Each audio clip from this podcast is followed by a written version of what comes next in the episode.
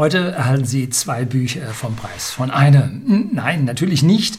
Äh, mit Ihrem Zeitaufwand für dieses Video erhalten Sie Besprechungen für zwei Bücher, die irgendwie magisch zueinander passen und mich ganz zufällig aus zwei verschiedenen Richtungen erreicht haben. Beides kostenlos, habe ich also nichts für bezahlt. Ich werde auch aus beiden Büchern ein paar Passagen vorlesen und damit wird dieses Video wieder ein bisschen länger. Und ach ja, wenn Sie das gelesen haben oder diese Bücher gelesen haben, zumindest mal hier abhängig beschäftigt, dann werden Sie mindestens eine schlechte Nacht vor sich haben. Ich hoffe, Sie lieben Horror und mir hing das Buch also noch Tage nach und die Lektüre des zweiten Buches hat es nicht besser gemacht, sondern hat eigentlich das alles noch etwas verstärkt. Das zweite Buch, dieses Ares, oder Ares habe ich erst zum halben Teil durch und äh, es verstärkt das Wissen des ersten. Für das Buch von Herrn Röper, abhängig beschäftigt, erhalte ich vom Verlag eine Affiliate-Zuwendung.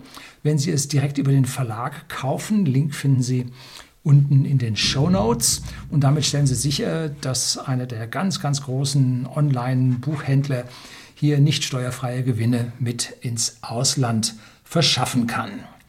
Mit dem zweiten Verlag, Ares, das Buch Ares verbindet mich ja libertär, liberale oder liberal-libertäre Gedanken und ich wurde schon mal in der Zeitschrift EF Magazin, eigentümlich frei, aus dem Lichtschlag Verlag ja schon mal ein Interview mit mir über Whisky, whisky.de, unsere Firma, der Versender für hochwertigen Whisky an den privaten Endkunden in Deutschland und in Österreich, abgehalten. Ach ja, auf der Konferenz in Zinnowitz habe ich auch einen Vortrag über Elektromobilität bei dem EF Verlag, Lichtschlag Verlag EF Magazin gehalten.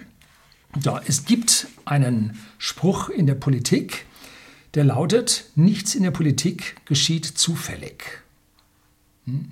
Sondern alles ist geplant. Die einen glauben ihn und die anderen, ja, sehen das nicht so. Was stimmt jetzt wirklich? Wir wissen es nicht. Wir wissen aber, dass ein Großteil des Weltvermögens sich in der Hand von wenigen Einzelpersonen, Firmen, Gruppierungen befinden. Wir wissen auch, dass die großen Medien, die bestimmenden Medien, die bedeutenden Medien sich in der Hand von einigen wenigen befinden und unsere angeblichen unabhängigen öffentlich-rechtlichen Medien sich mehr oder weniger in der Hand der Politiker befinden, weil sie über die Rundfunkräte, über die Besetzung der Positionen hier gravierend mitreden. Tja, dieses Wissen sollte Common Sense sein, zumindest die, die meinen Kanal hier schon längere Zeit folgen, dass es hier ja Interessenskonflikten übelster Natur gibt und die fortschreitende Konzentration auf weniger und umso größere Einheiten auf allen diesen Gebieten ist sichtbar. Zudem, zudem gibt es immer größer werdende, immer mehr an Bedeutung gewinnende NGOs, die im scheinbaren Widerspruch zu den Politikern und den Medien stehen. Ha, Sie kennen den Unterschied zwischen scheinbar und anscheinend? Hm? Nee? Anscheinend kann beides sein, kann wahr oder falsch sein und scheinbar beschreibt das genaue Gegenteil. Also im scheinbaren Widerspruch zu Politikern und Medien, nein, sie tun genau das. Und es ist ja eine Verquickung von Politik, Medien, NGOs und den Reichen dieser Welt, die hier beschrieben wird. Jetzt geht es erstmal in die Einleitung und dann schauen wir weiter. Guten Abend und herzlich willkommen im Unternehmerblog, kurz Unterblog genannt. Begleiten Sie mich auf meinem Lebensweg und lernen Sie die Geheimnisse der Gesellschaft und Wirtschaft kennen, die von Politik und Medien gerne verschwiegen werden. Und heute sind wir bei diesen zwei Büchern, die ja unsere politische Bühne und Situation sehr trefflich beschreiben, die eine Menge an Beweisen finden für das, was sie sagen. Kommen wir gleich noch zu, wenn ich da das erste Vorwort, die erste Seite des Vorworts vorlese. Thomas Röper, der Autor, hat in seinem Buch abhängig beschäftigt ein Szenario entworfen, das bei so manchen Menschen, auch hier in der Zuseherschaft, in der geistigen Vorstellung schon angekommen ist. Der Titel lässt aber so schön äh, subversiv auf normale Arbeitnehmer schließen, die von einem Arbeitgeber abhängig sind. Ne? Abhängig beschäftigt ist man und hat dann äh, ein Arbeitnehmereinkommen, so denkt man so an der Stelle. Aber gefehlt, der Einband zeigt nun hier äh, vier Köpfe. Und zwar die Konterfeis von Ursula von der Leyen, der EU-Ratspräsidentin, Armin, Laschet, dem designierten Bundeskanzler, Markus Söder, dem bayerischen Ministerpräsidenten und Jens Spahn, dem Gesundheitsminister. Und da denkt man sich, hoppla, die sollen abhängig beschäftigt sein? Hm? Ja, vielleicht nicht so ganz direkt, aber dann doch indirekt. Man glaubt, diese Personen seien gewählt und nur dem Souverän, dem Wähler verantwortlich. Aber schon bei Ursula von der Leyen zerbricht diese Vorstellung, da sie nicht gewählt wurde, sondern von den Überen ja, eingesetzt wurde als EU-Ratspräsidentin. Eigentlich ist so der, die Position des Verteidigungsministers oder Verteidigungsministerin ist eigentlich so Edeka-Job, ne, Ende der Karriere. Da kann man nicht gewinnen. Aber sie da, äh, wie Phönix aus der Asche, äh, sitzt sie als EU-Ratspräsidentin, so ziemlich den höchsten Posten, den man ergattern kann, äh, sitzt sie in Brüssel. Und jeder wundert sich, wie hatten die das geschafft? Ne? Nun, die wurde ernannt und nicht gewählt. Und was dabei rauskommt, wenn man die Parteibasis wählen lässt, jo, ein Blick zur SPD mit diesen beiden Gestalten äh, zeigt, ja, schwierig, aber deutlich zu sehen, diese beiden sind als solches nur von, aus meiner persönlichen Sicht, ich weiß es nicht richtig, aber den Zuwendungen ihrer roten Partei abhängig und sonst von niemandem. Nun, aber was macht denn die Partei? Ne? Ja, gut. Das steht nun auch dahin. Herr Röper, darf man hier gleich sagen, ist in den Medien nicht unumstritten, weil er die Webseite Antispiegel betreibt und da die Uminterpretationen des Framing und so weiter des Spiegels beschreibt. Und der Spiegel gilt ja unter den unseren rot-grünen Medien, was eigentlich alle sind, also ziemlich als der Leuchtturm, an dem sich alle festhalten und dessen Horn alle blasen und dass dann so ein Glas Relotius hier total auffällt und ja, ist Gras drüber gewachsen, nicht so schlimm. Spiegel weiterhin oben Platz 1. Äh, versteht man nicht.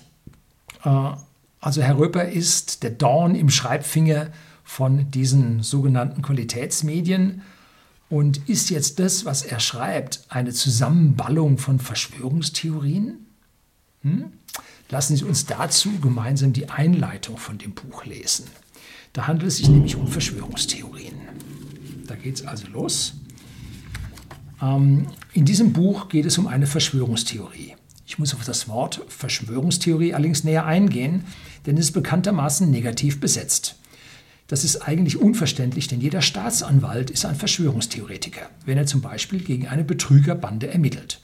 In einem solchen Fall haben sich nämlich einige Menschen verschworen, um andere zu betrügen. Und wenn der Staatsanwalt seine Ermittlungen aufnimmt, folgt er eine Theorie über eine Verschwörung. Er ist also ein Verschwörungstheoretiker. Im Zuge seiner Ermittlungen sammelt er Beweise und wenn er die Betrüger überführen kann, bestätigt sich seine Verschwörungstheorie und wird zu einer erwiesenen Verschwörung. Eine Verschwörung liegt immer dann vor, wenn sich mindestens zwei Menschen mit dem Ziel zusammentun, etwas zu erreichen und sei es auch nur andere Menschen von ihren Zielen zu überzeugen. Nicht jede Verschwörung ist automatisch böswillig oder gar kriminell. Wenn Eltern sich zusammentun, um ihrem Kind eine gute Ausbildung zu ermöglichen, ist das per Definition eine Verschwörung, bei der zwei Menschen einen dritten Menschen beeinflussen wollen. Es ist eine Verschwörung der Eltern mit dem Ziel, dass ihre Kinder dies oder jenes erreichen. Verschwörung gibt es also und wer versucht, eine Verschwörung aufzudecken, ist ein Verschwörungstheoretiker. Man stellt sich also die Frage, weshalb das Wort so negativ besetzt ist, wenn es sich dabei doch um etwas völlig Normales handelt. Der Begriff Verschwörungstheorie wurde von der CIA entwickelt, um diejenigen zu diskreditieren, die die offizielle Version des Kennedy-Mordes nicht geglaubt und hinterfragt haben. Diese Zweifler sollten lächerlich gemacht werden und dazu wurde der Begriff Verschwörungstheorie geschaffen. Und es hat funktioniert. Wenn heute jemand als Verschwörungstheoretiker bezeichnet wird, wird damit die Diskussion über das eigentliche Thema sofort abgewürgt. Und dieses ganze Buch ist voll mit diesen Verschwörungstheorien und hätte auf diese Art und Weise eigentlich nicht erscheinen dürfen. Äh, nun gut, Wir alle bekommen an vielen gesonderten Stellen in unserem Leben, in unserer Kommunikation, dem Konsum unserer Medien kleine Teile eines Puzzles zu sehen. Sie passen jedoch so auf Anhieb nicht zusammen und wir wundern uns, dass dieses passiert, dass jenes passiert. Und wir sind geneigt, diese Puzzleteilchen nach kurzer Zeit wieder abzulegen. Und deshalb werden ja auch diese ganzen Dinge alle zerstückelt, in kleinen Häppchen verpackt und Brocken vorgeworfen. Und kaum jemand nimmt sich mehr die Mühe und Arbeit auf sich, Bücher zu lesen. Bücher sind die wahren Informationen. Die großen Medien, kommen auch gleich noch zu, äh, wem gehören die? Äh, die sind nicht die richtigen Informationen. Da geht alles durch ja, durch einen Filter und durch eine, ein Framing hindurch. Bücher dagegen können Sie lesen und können die Gedanken eines Autors eins zu eins, ohne sie zerstückelt zu bekommen, aufnehmen. Ganz, ganz wichtig. Lesen Sie mehr Bücher. Ne? Und mit diesen erklärenden Worten und diesen Zitaten und Beweisen aus den sogenannten Qualitätsmedien, aus den Medien von den Großen, die sind alle hier peinlich zusammengefügt, peinlich genau zusammengefügt, immer mit äh, Zitaten, dass man Quellenangaben, dass man die auch alle finden kann und als Beweise für diese Verschwörungstheorien aufgeführt, dass also hier aus diesen Theorien dann doch mehr wird als bloße Theorien. Ein Zuseher hat mich mal gefragt, ob ich nicht mal die Lebensläufe der Politiker mal durchforsten könnte und dann mal äh, Gemeinsamkeiten daraus finden. Achtung, äh, mein Hauptjob ist äh, bei whisky.de, dem Versender hochwertigen Whiskys für den privaten Endkunden in Deutschland und in Österreich, zu arbeiten und hier die Sache vorwärts zu bringen. Und das, was ich hier mache, ist ja auf der einen Seite mein Interesse, aber auf der anderen Seite auch mein Bedürfnis, mich hier mitzuteilen und auch für whisky.de Werbung zu betreiben. Ja, gebe ich offen zu. So. Ähm, also, ich habe das nicht geschafft, ich habe die Zeit nicht. Aber genau das hat der Autor dieses Buches im Teil 2, das ist die zweite Hälfte des Buches, ziemlich genau in der Mitte, hat er diese einzelnen Politiker alle sich vorgenommen und hat gesucht, was es über die zu finden gibt. Na? Und der, der Witz an dieser Geschichte ist, ähm, Im März 2020 hat er dieses Buch, zumindest mal dafür recherchiert, wann es erschienen ist, genau weiß ich jetzt nicht.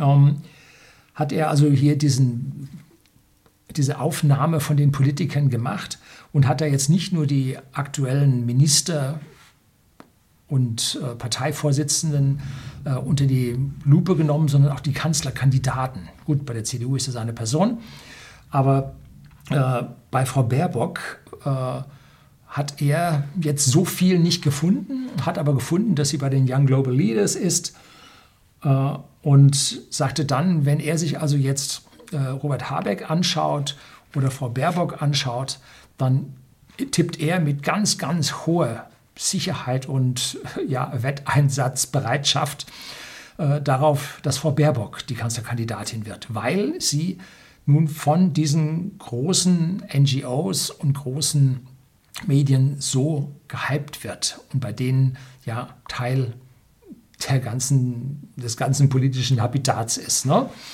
So, und er hat recht gehabt, später wurde Frau Baerbock das dann. Ne? Und den ganzen Skandal um den Lebenslauf und um diese NGOs, bei denen sie da Mitglied ist und Vereinigung und so, äh, das war da alles noch gar nicht zu sehen. Da hat er also noch, noch lange nicht tief genug gegraben. Ne? Gut, die Seite lese ich normalerweise nicht, weil die Zeit nehme ich mir nicht dafür. So bin ich also hier nicht äh, drauf, dass ich mir das permanent antun müsste. So, er war also hier an dieser Stelle der frühe Warner, der das alles hat kommen sehen. So, jetzt lass mich zum großen Bild dieses äh, Herrn Röpers kommen, von dem ersten Buch abhängig beschäftigt. Wie läuft es auf seiner Sicht auf der Welt? Die Reichen dieser Welt, also diese Bezos, Gates, Soros, Buffett, äh, Page, Brin, Zuckerberg, haben alle für ihre eigenen Interessen Stiftungen gegründet. Und zwar so richtig große. Ne? Das ist nicht nur der Bill Gates, den man über die Bill und Melinda Gates Stiftung kennt, und der Warren Buffett, der da riesige Mengen mit reinschiebt, sondern die anderen haben auch welche. Nicht, mit, nicht kleiner, nicht mitunter kleiner, nicht kleiner. So, und diese sind richtig finanziell stark, einflussreich und besser finanziert äh, als so manche Regierung. Ne? So, dazu gibt sich eine riesige Anzahl an sekundären Vereinen, Vereinigungen, Interessensvertretungen, die dort auch mitfinanziert werden. Und da fließen natürlich dann auch Gelder und die vertreten dann auch ihre Interessen. Das ist ein riesiges Konglomerat, was hier zusammenläuft. Und diese Leute sind sich gegenseitig mitunter Spinnefeind. Richtig, bis aufs Messer. Ne? Trotzdem stützen sie alle dieses System. Ne? Das ist wichtig zu verstehen, weil das ihre Existenz sichert. Interessant ist, wer von den aktuellen Politikern in solchen Vereinigungen, Thinktanks, NGOs, Vereinen tätig ist. Ne? Kaum einer, der es nicht ist. Das ist wichtig. Das finden Sie dann in den Lebensläufen, die im zweiten Teil des Buches auseinandergenommen werden. Früher waren viele unserer Politiker gut ausgebildet, lange Jahre in echten Berufen tätig, bevor sie dann den Sprung in die Politik wagten und dann auch schafften. Oder zum Beispiel Franz Josef Strauß, der ehemalige bayerische Ministerpräsident, der hat im Elite-Gymnasium echte Bestleistungen hingelegt.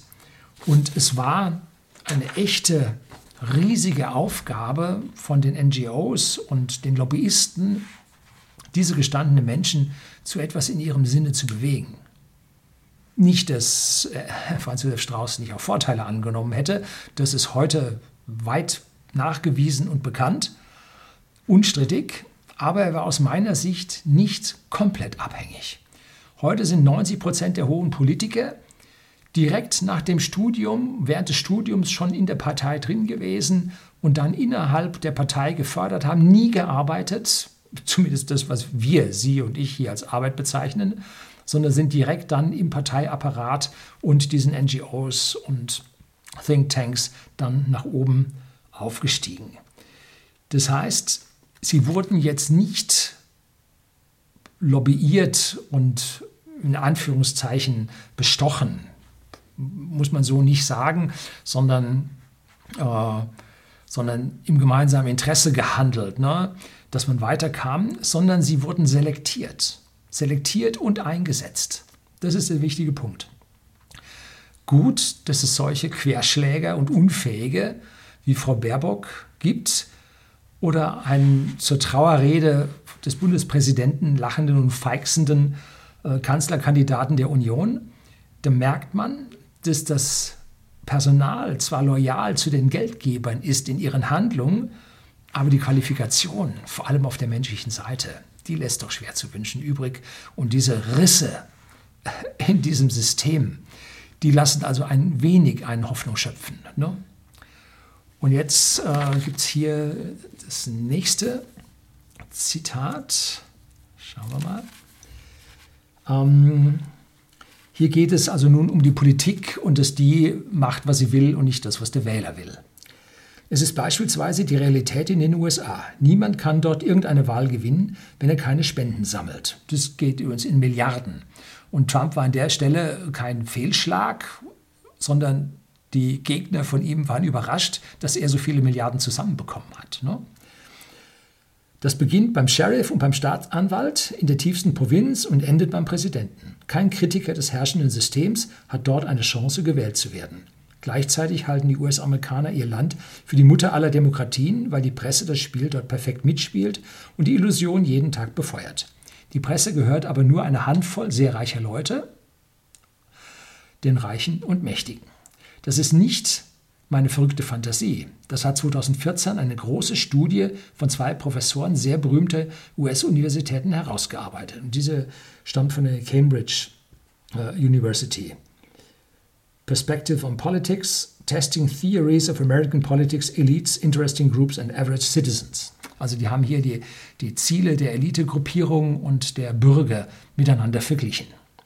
Sie haben anhand tausender Meinungsumfragen geprüft, ob das, was in Washington in Gesetze geschrieben wird, auch das ist, was die Mehrheit der US-Bürger möchte. Ergebnis? 0%. Übereinstimmung zwischen dem Willen der Wähler und den Gesetzen, die die gewählten Vertreter dann beschlossen haben. Die USA sind der Studie zufolge keine Demokratie, sondern eine Oligarchie, in der einige sehr wenige sehr reiche und mächtige Menschen entscheiden, was getan wird. Aber für die Menschen wird die Illusion einer Demokratie erschaffen. Vermutlich haben Sie von dieser Studie noch nie etwas gehört, denn die Medien haben darüber praktisch nicht berichtet. Wenn es um Kritik am System geht, schweigen die Medien. Kein Wunder, sie hören auf die Reichen und Mächtigen. Und genau das können Sie sich bei uns auch vorstellen. Mehrwertsteuererhöhung nicht mit uns, nachher gibt es 3% Mehrwertsteuererhöhung und so weiter und so fort. Auch bei uns findet man solche ja, konträren Verhalten gegenüber Wahlaussagen. Äh, zum Beispiel mein Lieblingsfeindbild, die Grünen unter Joschka Fischer, die dem Krieg gegen Jugoslawien zugestimmt haben, der nicht von der UN gedeckt wurde. Nicht, dass ich das äh, ein, eine Resolution von der UN hier als äh, maßgeblich sehen würde, wenn man eine Vereinigung von Staaten hat, wo über die Hälfte äh, autoritäre Regime sind, dass sie dann gemeinsam ein demokratisches Gremium ergeben, erlauben Sie mir meine Zweifel. Und auch wenn nur ein Drittel, wahrscheinlich sind es nicht mehr die Hälfte, ich habe letztlich mal was über Demokratie gelesen, und wenn es nur ein Drittel oder ein Viertel wäre, die nicht demokratisch wären, würde ich trotzdem an solche Abstimmungen, würde ich also nicht mein Okay geben. Ne? So. Oder die SPD unter Schröder, die den Investmentbanken Tür und Tor durch die Aufhebung des Trendbankensystems und der Erlaubnis des Derivatehandels geöffnet haben. Und die CDU, CSU bläst ins Horn des Klimawandels und bewegt sich mit einer hohen Geschwindigkeit nach links, was der durchschnittliche äh, CDU-CSU-Bürger an dieser Stelle früher nicht so gesehen hat. Ne? Vor der Wahl beschwört Herr Laschet, dass es keine Steuererhöhung geben wird. Ich glaube nicht daran. Ne? Und seine Konterhändin Frau Baerbock verlautet, dass man klare Kante gegen Russland und China zeigen muss. Wie bitte? Die Partei der ehemaligen Friedensbewegung? Ich habe auch schon mal gelesen, dass sie das Ziel der NATO, 2% des Bruttoinlandsprodukts für Rüstung oder für Verteidigung auszugeben, äh, von ihr befolgt werden will. Im Gegensatz zu dem, was aktuell die Regierung bei uns gemacht hat. Allerdings wird mittlerweile heftig dementiert und der Suchschatten über Google und Co. hat mich dieses Zitat nicht mehr finden lassen. Ja gut, wenn man genügend über die Medien das Gegenteil schreibt, dann findet man das andere nicht mehr. Und äh, ja, die selbsterfüllende Prophezeiung nimmt ihren Lauf. Alle Parteien tun nicht, auch bei uns, laut der Aussage von Herrn Röper, was der Wähler ihnen eigentlich aufgetragen hat. Wie das? Ne?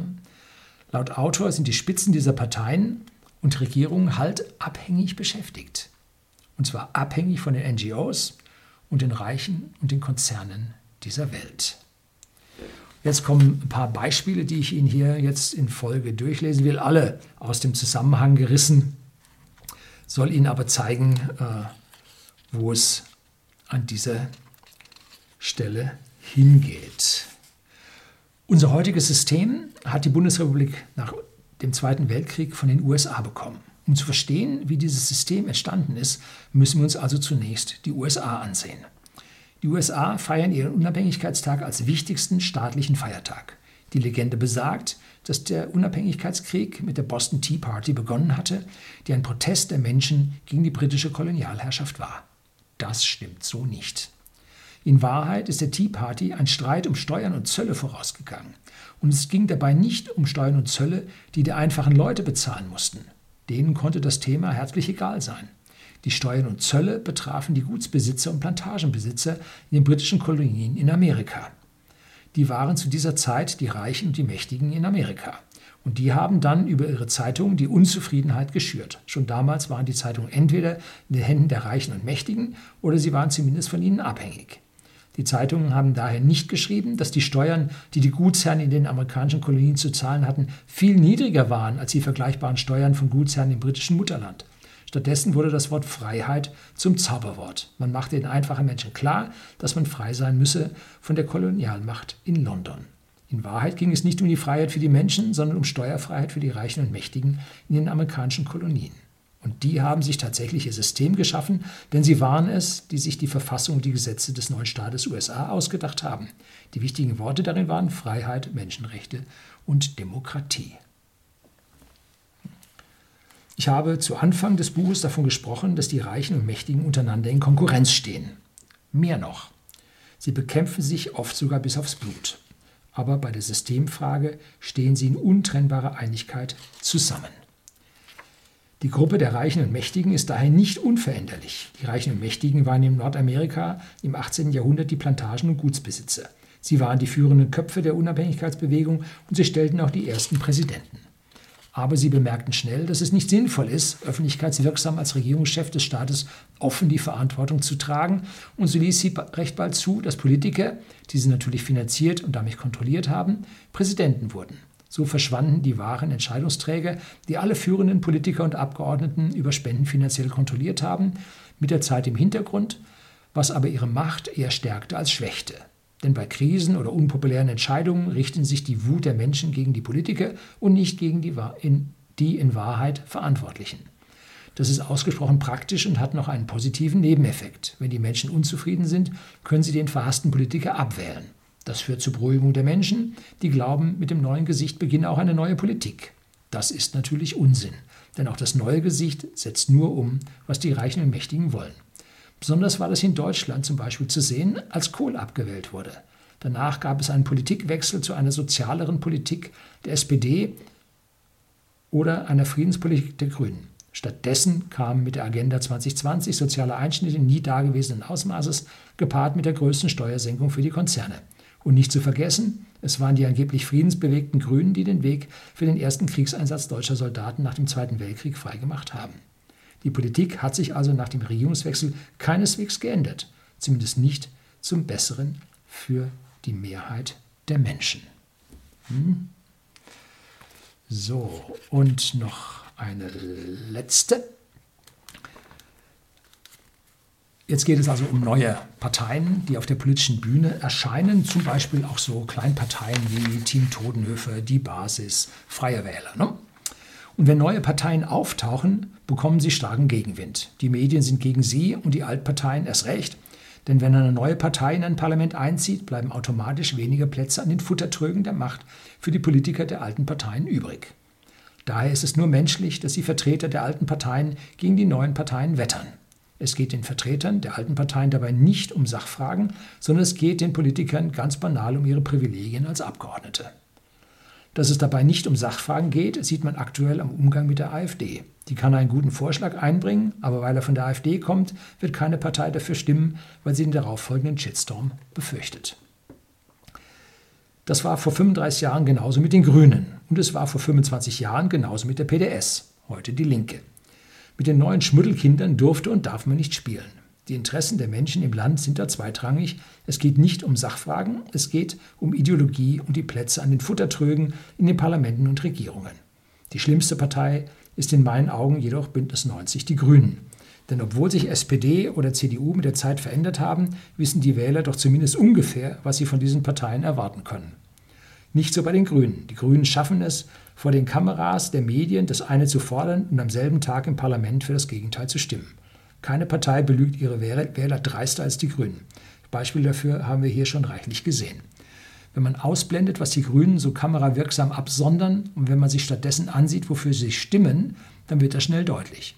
Sie sind gegen Fracking und Erdgas, aber sie stimmen für die Subventionierung der nötigen Infrastruktur in Deutschland für den Import von Fracking-Gas auch aus den USA.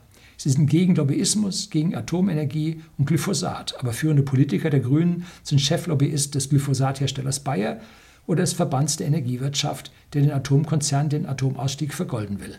Sie haben die Abholzung des Hambacher Forstes beschlossen, als sie in der Regierung von Nordrhein-Westfalen waren, um danach als Oppositionspartei gegen die Abholzung des Hambacher Forstes zu protestieren. Die Liste ließe sich beliebig fortsetzen. Wenn aber keine Partei mehr Prinzipien hat, wozu sie dann noch wählen, wenn sie nach der Wahl ohnehin etwas anderes tut, als sie vor der Wahl versprochen hat.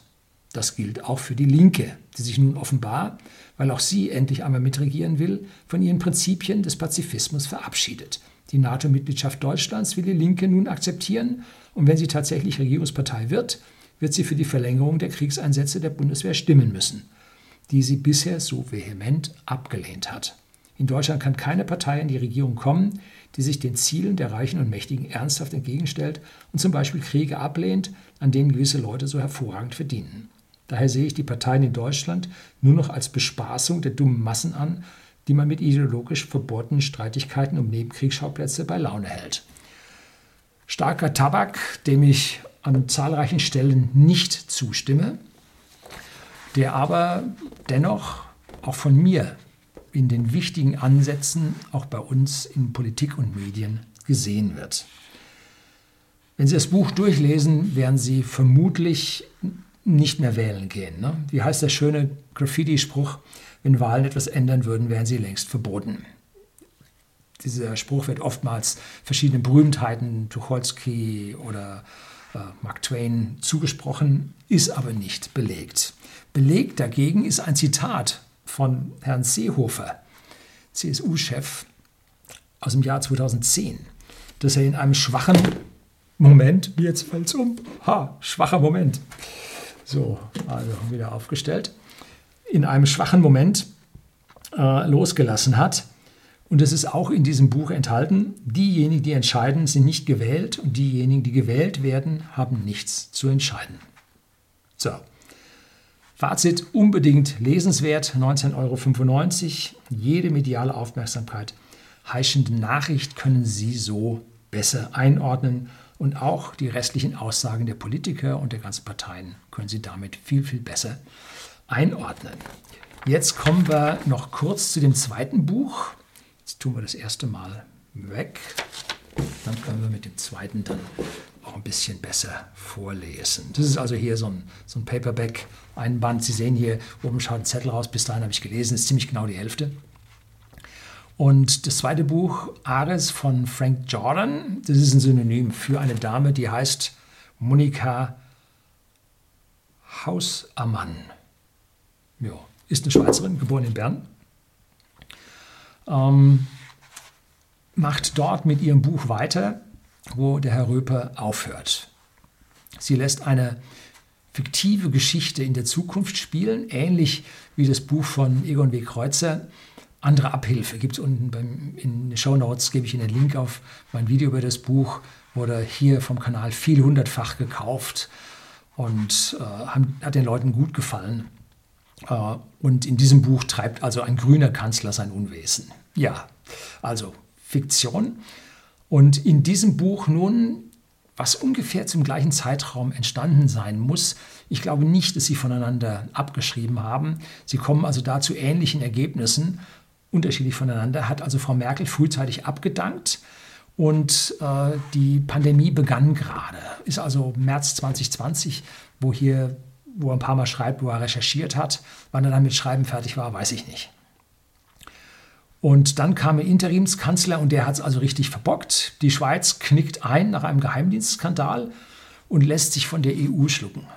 Geheimdienste, NATO-Geheimarmeen, Islamisten, unabhängige Ex-Militärs bespitzeln, verfolgen und killen sich gegenseitig. 600 Seiten, gute Spannung.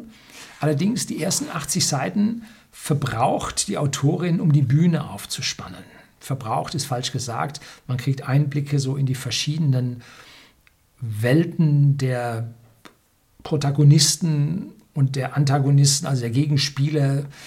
Und am Anfang werden also diese Protagonisten und Antagonisten sauber dargestellt. Man merkt das so. Dann kommen einem Zweifel, wer ist der Protagonist, wer ist der Antagonist. Und dann geht es rund. Und ja, da bin ich gerade mittendrin. Ne? Und es ist ganz gut, dass ich nicht zu Ende gelesen habe, sonst würde ich jetzt vielleicht zu viel Ihnen erzählen. Die Spannung des Buches wäre dahin. Also die ersten 80 Seiten der Autorin, um die Bühne aufzuspannen, aber äh, halten Sie durch. Es nimmt dann Fahrt auf. Ne? Und eine Bühne aus NGOs, aus Reichen, Superreichen, aus Geheimdiensten, Militärs und eingesetzten Politikern.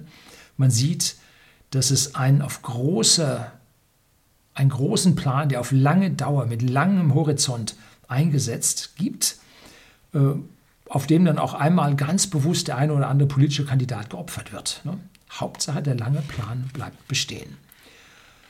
Und ich bin also, wie gesagt, genau in der Mitte.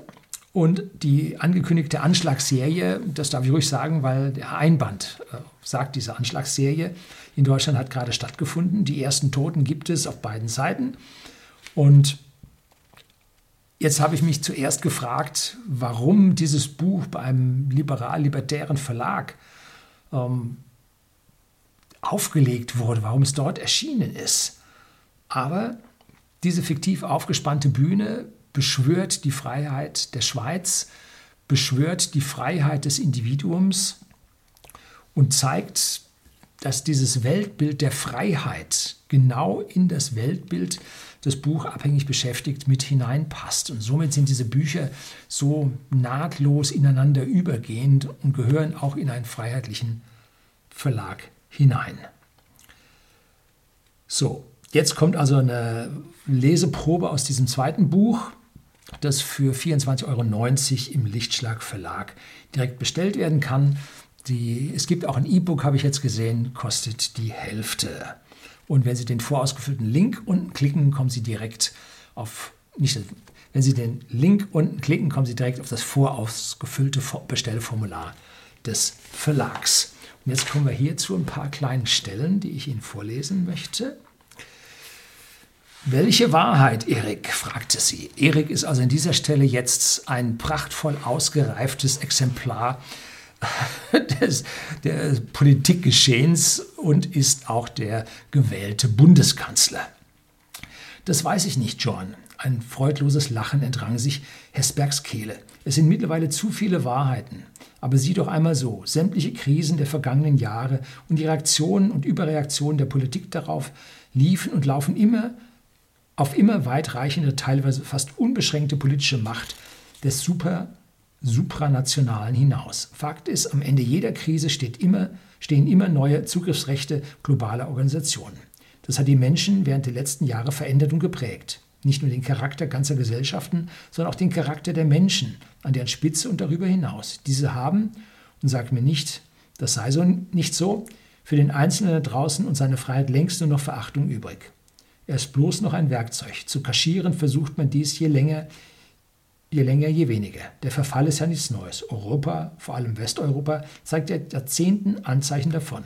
Was neu ist, ist etwas anderes. Die Tatsache, dass Angst heute auf Angst trifft. Die jahrhundertealte Angst der Mächtigen, ihre Macht über Europa zu verlieren, stößt auf jene der Bürger vor dem Überranntwerden durch Millionen kulturfremder Menschen, vor dem Klimakollaps, vor Wohlstandsverlust, vor Identitätsverlust und, das ist das Vorherende, dank Virus voreinander. Was passiert, wenn diese Angst zu einer Art Besessenheit großer Mehrheiten hochstilisiert werden kann und sie, ohne es richtig zu merken, inneren Konflikten bis hin zu Bürgerkriegen entgegentreiben? Was, wenn die Überreaktion der Politik im Zug der verschiedenen Krisen weder Überreaktion noch eine falsche Reaktion war, sondern bewusst herbeigeführt von den Leuten hinter Grabowski, das ist der Antagonist, das zweite Prachtexemplar dieser Staatsmacht um ganz Europa mit diesem Angstkomplex zu erfüllen. Die Wurzel der Gefahr eines inneren Krieges liegt ja mittlerweile ausschließlich in dieser überwältigenden Angst der Regierenden und der normalen Menschen, die glauben, die Abgabe von Freiheit beschütze sie vor einem offenen Konflikt. Was, wenn wir nicht für Integration Pate stehen, John, sondern nur für diese Angst und ihre Eskalation, für eine Art Krieg? Endlich klingst du wieder, als misstrautest du der ganzen Sache, sagte John anstelle einer Antwort. Es wurde höchste Zeit. Das ist seine Frau. Wie meinst du das? Hesberg sah sie an wie einer, der sich für einen Augenblick Hoffnung auf einen Irrtum erlaubt. Bittend fast. Erik, Misstrauen ist der Kern von all dem hier. Sie machte eine Geste, die den Raum, sie beide und das Universum einzuschließen schien. Dann kann und darf, das kann und darf gar nicht anders sein, wo das Fundament eine Lüge ist. Misstrauen garantiert Wachsam, Wachsamkeit. Und das ist das Problem. Du hast in den vergangenen Monaten angefangen zu glauben, was dich und Grabowski heute verbinde, sei nach allem, was war, mehr als Intrige und Täuschung. Dieser Glaube ist normal. Auch das gehört zum Spiel. Das müde werden, einschlafen, sich einlullen lassen und erwachen. Grabowski hat dich entdeckt, dich verführt, dich gebrieft, dich begleitet und beschützt. Mein Gott, er hat dich erschaffen, Eric. Und jetzt, wo er dich soweit hat, dass du um des Machterhalts willen mit jedem im Bett steigen musst, hat er dich genau da, wo er dich haben will. Vertrauen wollend und Misstrauen müssend. Und damit immer auch zerrissen, anfällig und aufmüpfig. Optimal führbar. Es wird einfacher, wenn du akzeptierst, dass die Wahl nichts verändert hat. Gar nichts. Für keine Sekunde. Du und ich, wir sind nach wie vor keine Spieler, auch wenn es sich vielleicht anders anfühlt. Wir sind bloße Figuren. Solange wir misstrauisch sind, bleiben wir im Spiel. Mit der Wahrheit, welche auch immer, haben wir beide nichts zu schaffen. Also hier einen sehr reflektierenden Kanzler zusammen mit seiner Frau, die nur mitkriegen, dass sie nur Spielfiguren auf einem großen Schachbrett sind und die Spieler sind ganz andere.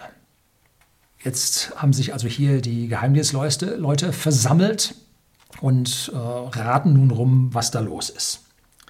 Dann gehen wir also von vier möglichen Szenarien aus, stellte Pete mehr fest, als dass er fragte. Richtig, bestätigte Brunn. Sava zählt an den Fingern ab. Echte Gefahrenlage, eine gezielte Falschinformation, ein Fehlalarm oder, und blickte fragend auf, eine inszenierte, echte Gefahrenlage, ein Täuschungsmanöver. Es war Vidali, von deren Stimme Brunn glaubte, blablabla. sie gab dem, was jeder wusste, einen Namen, das nämlich für eine Regierung nie ein zu wenig, sondern nur ein zu viel an Frieden geben konnte. Zu wenig Gefahr und zu wenige Gelegenheiten, die bewaffnete Macht als Rettung zu verkaufen. Dass Gewalt immer nützlich und alle Macht seit jeher bereit gewesen war, sie notfalls selbst zu initiieren, wenn sie sich nicht von selbst ergab.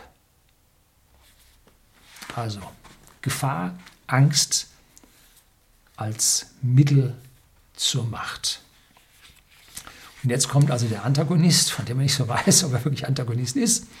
Dieser Grabowski erinnerte sich noch gut an den Wirbel, den es gegeben hatte, als der neu geschaffene Posten an der Spitze der ebenfalls neuen Einheit an eine unbekannte Deutsche vergeben worden war. Wie jedes Mal, wenn so etwas geschah, hatte sich Bahn gebrochen, was nur in einer Welt gedeihen konnte, wo Menschen nicht für ihre Leistung befördert wurden und in der Position und Handlungen nie an Verantwortung gebunden waren. Eine Welt, in der ausschließlich Beziehungen, Parteijargon und Zungenfertigkeit zählten, wo Anmaßung Bedingung ist und alles durchdringt und wo es hauptsächlich darum geht, die aktuelle Doktrin so laut und so oft wie möglich nachzubeten. Gute Leute taugen nichts bei diesem Spiel. Das Resultat solcher Selektionen war ein Heer von Sybil Marquards, und Stürme im Biotop des Staatlichen, die nichts anderes waren als der Hass und der Neid ihrer Gattung. Das allein war erschütternd genug, aber es war nicht das, was Grabowski schaudern ließ. Früher war einer erst verdorben worden, nachdem die Mühlen des Bürokratischen seinen Charakter dann ein paar Jahre in dem Mangel gehabt und zu Brei verarbeitet hatten. Heute kamen Leute wie Sybil Marquardt so aus den Universitäten. Ihre größte Stärke waren wertmäßige Lehre und Nichtwissen. Wo aber keine Werte waren, da konnte auch nichts zu breit zermahlen werden. Sie waren dementsprechend flexibel, frei von jeder Identität, aber beherrschten die Prozesse perfekt. Sie waren die adaptierbaren Chiffren des Zeitgeistes und der praktischen Erfordernisse. Dass der politische Vordergrund, zu dem Sybil Marquardt zählte, zurzeit auf Wunsch des machtpolitischen Hintergrunds weiblich gestaltet werden sollte, hatte bei ihrem Aufstieg auch geholfen. Wo all diese Komponenten sich quasi als i-Tüpfelchen noch mit hundertprozentiger Skrupellosigkeit verbanden, da gab es keine Grenzen mehr. Marquards Karriere stand dafür geradezu sinnbildhaft. Sie war als Jungpolitikerin der Christdemokraten und mit nichts als einem angefangenen Studium der Sozialwissenschaften in den Finanzausschuss des Bundestags geholt worden und hatte in Ausschüssen des Wirtschaftsministeriums gewirkt, ohne auch nur die geringste Kenntnis von ökonomischen Zusammenhängen zu haben. Später dann in solchen der Familienpolitik und der Sicherheit. Als der Zeitgeist immer grüner geworden war, hatte sie die Partei gewechselt, kurz im Ausschuss Bildung und Forschung gastiert und dann den Sprung in den Verteidigungsausschuss gemacht. Irgendwo da hatte Juchat sie in sein Bett geholt und auf den Posten der Leitung der Taskforce gehievt. Ja, das erinnert an so einige Aussagen, die also in dem Buch abhängig beschäftigt über die Politiker in ihren Lebensläufen dann nachvollzogen werden. Ne? abgebrochenes Studium Sozialwissenschaften ein echtes Sprungbrett für die Politik. Ne? Wir wären nicht da, wo wir sind, würde mehr geredet als geschwatzt. Nur was notwendig ist und wahr. Und was ist wahr? Das, was aufbaut und uns weiterbringt. Ist es nicht genau das, was man offiziell will? Weiterkommen, indem man jeder noch so kleinen Gruppe, jeder Minderheit eine Stimme gibt, sich aufmachen, aufbauen, ganz machen? Die kleinste denkbare Minderheit, mein Freund, das bin ich. Und die kommt im offiziellen Kurs nie zur Sprache. Ich habe bereits eine Stimme, ich bin nicht auf Menschen oder gar Politiker angewiesen, die mir eine geben. Du und ich, wir arbeiten aber für die. Tun wir das? fragte Joff zurück. Das Letzte, was ich von dir gehört habe, war, dass gegen dich und dein Team von genau diesen Leuten das Schweizer Gegenstück zu einer Fatwa erlassen wurde, deren Inhalt deine Tötung nicht ausschloss. Schnee von gestern. Jetzt bin ich wieder da und arbeite erneut für die Regierung meines Landes. Die ganze Wahrheit liegt vielleicht in diesen Worten. Mein Land, Die Wahrheit findet sich in dem, was man beschützt. Was willst du für dein Land? Ich bin zufrieden damit, wenn ich täglich den Versuch antreten kann, dafür zu sorgen, dass es auch in Zukunft noch existiert, als konkrete Landmasse und mit einem Namen auf der Landkarte. Und als würde ihm das jetzt erst auffallen, im Grunde dasselbe wie du. Du sitzt nur hier, weil du willst und hoffst, dass dein Land mehr bleibt als das Profitcenter einer nicht gewählten Monsterbehörde in Brüssel. Mehr als eine optimal vermarktet und melkbare Verwaltungseinheit mit Namen Schweiz. Das Wichtige in diesem Satz, wo die Geheimdienstler sich mit den, äh, diesen Abschnitt, in dem sich die Geheimdienste unterhalten, ist die kleinste denkbare Minderheit, mein Freund, das bin ich. Und die kommt im offiziellen Diskurs nie zur Sprache. Das heißt die Individualität des einzelnen Menschen. Das ist wichtig. Da gibt es, gibt es immer nur Gruppierungen. Ne? So, und jetzt gibt es noch einen tollen zum Abschluss. Erhard ging nicht auf die letzten Worte ein. Stattdessen sagte er, doch Christian, es gibt eine Verbindung. Jetzt ist wieder der Antagonist und der unterhält sich äh, mit, ich glaube, seinem Fahrer, was so ein, ein Söldner-Bodyguard mit äh, einem Haufen Gedanken ist. Oder nein, Erhard war, ein, war der Chef des Geheimdienstes, glaube ich. Ja, so war es. Ne? Doch Christian, es gibt eine Verbindung und die wäre Corrado Monti. Also die sitzen im Fond ihres Maybach 1,5 Millionen teuer, 8 Tonnen schwer, wogegen die Politiker sich mit einem schäbigen Audi A8 mit zweieinhalb Tonnen abgeben müssen. Ne? Also das sind hier die wahren Mächtigen. Der Name hing im Raum, während der Wagen an der Kreuzung Friedrichstraße, Reinhardtstraße in Berlin an der Ampel stand. Er ließ das orchestriert Unüberbrückbare zwischen ihrer Welt hier drinnen und jener da draußen, in der gerade eine Traube Menschen über den Zebrastreifen ging, eine Trambahn sich bimmelt näherte, eine Frau und ein Mann lachend aus einem Restaurant traten, in atemberaubender Klarheit hervortreten. Das war die wahre Spaltung der Gesellschaft und die einzig echte. Alles andere bloß Shitstorm, Shitstorm-taugliche und empörungsmäßige Dauererregung. Links-rechts, weiß-schwarz oder Mann-Frau-Debatten, alles nützliche Nebenschauplätze und Stellvertreterkriege, im Schatten derer sich fast ungestört eine Art allumfassendes Managementsystem etabliert hatte, das die Grenzen zwischen politischem und privatwirtschaftlichen nur noch zum Schein aufrechterhielt die in aller Stille vollzogene Hochzeit zwischen Big Business und Big Government. Exemplarisch für diese sich medienwirksam, immer noch Marktwirtschaft nennende Regime austauschbarer Technokraten stand der Name und die Laufbahn Corrado Montis. Also er sieht hier tatsächlich Marktwirtschaft nicht als das, was sie über die Medien eingetrichtert bekommen, dass die nämlich schlecht sei, weil der Markt immer die Bösen und die Großen seien. Nein, er sieht Marktwirtschaft als das Echte und das, was wir hier haben, ist die Hochzeit zwischen Big Business und Big Government. Und dabei bleibt die Marktwirtschaft natürlich auf der Strecke, weil Big Government macht Gesetze für Big Business und Big Business bezahlt Big Government. Hm? So. Die Laufbahn Corrado Montis. Gestartet war sozusagen ab universitärer Presse. Ähm, das ist also jetzt eine fiktive Person, wobei hier aktuelle Personen und fiktive Personen hübsch miteinander gemischt werden. Man muss schon auf Zack sein, um zu sehen, wer die echte und wer die falsche ist. Ne? Gestartet war er sozusagen ab universitärer Presse als Direktor der Weltbank, von wo der Wechsel ins italienische Finanzministerium und kurz darauf zu Goldman Sachs International in London folgte. Als nächstes dann die Berufung ins Direktorium des Internationalen Währungsfonds, von dem er bereits nach zwei Jahren als Vorsitzender in den Währungs- und Finanzausschuss der Europäischen Union wechselte, dass er gleichzeitig das Direktorium des Europäischen Investmentsfonds EIB innehatte und damit Kläger und Richter zugleich, also quasi fleischgewordener Interessenskonflikt und Aushebelung des Gewaltenteilungsprinzips war, ging im Zug der sogenannten Euro-Krise und der Rettungsmaßnahmen unter. Auch die Tatsache, dass er nebenbei noch Mitbegründer, Mitinhaber und Aufsichtsrat einer kleinen italienischen Fintech-Unternehmens mit Namen Unity Bank war, die ist fiktiv, ließ auf keinem Radar journalistischer Kompetenz eine Warndiode aufleuchten. Der Mann war die Verkörperung des Abschieds von allem, was auch nur entfernt mit sogenannter Marktwirtschaft zu tun hatte und dessen Ersatz durch ein gigantisches bürokratisches Netzwerk von Profiteuren aus den höchsten Sphären von Wirtschaft und Politik. Er repräsentierte in nahezu perfekter Weise die Transformation Europas in ein staatliches Großkartell, in welchem Ländernamen nur noch Marken waren, Handlungsspielraum, einst souveräner Nation nahe Null, Debatten, reine Show und Problemlösung und Rettung schöne Bezeichnungen für knallharte Bail-ins zugunsten der im Schatten verbleibenden Spielmacher. Eine schöne neue Welt, in der Regierung und Großkonzerne ein Konglomerat von Managern bildeten, die einander den Ball zuspielten und es wahlweise Verhandlungen, Streit, Schutz oder Rettung nannten. Das Personal, das beinahe beliebig von der einen in die andere Funktion wechselte, von der einen Fassadenwelt in die andere, war dabei nicht nur Teil des Systems, sondern die zellartige Grundsubstanz dieses monströsen Organismus. Anschauungsbeispiele waren Legion. Der vormalige Goldman Sachs-Topmann Mario Draghi machte einen Transfer zur Europäischen Zentralbank, während der Kommissionspräsident José Manuel Barroso zu Goldman Sachs umzog. Guy Verhofstadt, Mitglied des Europäischen Parlaments und Leiter der liberalen Fraktion, kassierte jährlich 190.000 Euro als Berater für Fonds, welche in die Ausbeutung von Erdgas aus Schiefergestein unter anderem in der Ukraine investierten. Schließlich wechselte der Ex-Parteichef der Sozialisten Sigmar Gabriel in den Aufsichtsrat der Deutschen Bank, von der jedes Kind wusste, dass sie in den kommenden zwölf Monaten mit großer Wahrscheinlichkeit sehr große Summen staatlichen Geldes benötigen würde, um auch nur halbwegs auf den Beinen zu bleiben. Der genialste Schachzug indes war, den Selbstbedienungsladen mit Casinos-Charakter Kapitalismus zu nennen, zu dessen Zähmung man gleichzeitig den Mittelstand ausblutete und auf Verzicht und neue Bescheidenheit einschwor. Das ist meine Rede immer die KMUs, ne, die hier geschlachtet werden. Das Ganze lupenrein demokratisch legitimiert.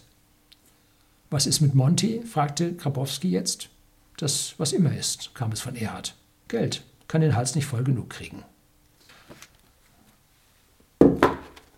Das führt also genau das mit wundervoller Novelle, ja, so nicht, mit wundervollem Novellencharakter und Beschreibung und hoher Spannung weiter und ein Steinchen fügt sich in das andere.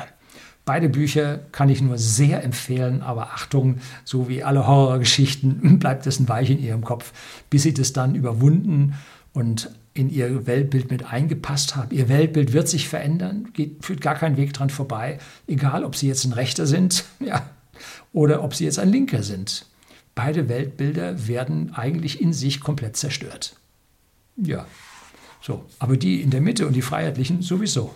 Es bleibt nichts übrig. Es bleibt ja das Bewusstsein, dass man eine Figur auf einem Brett ist.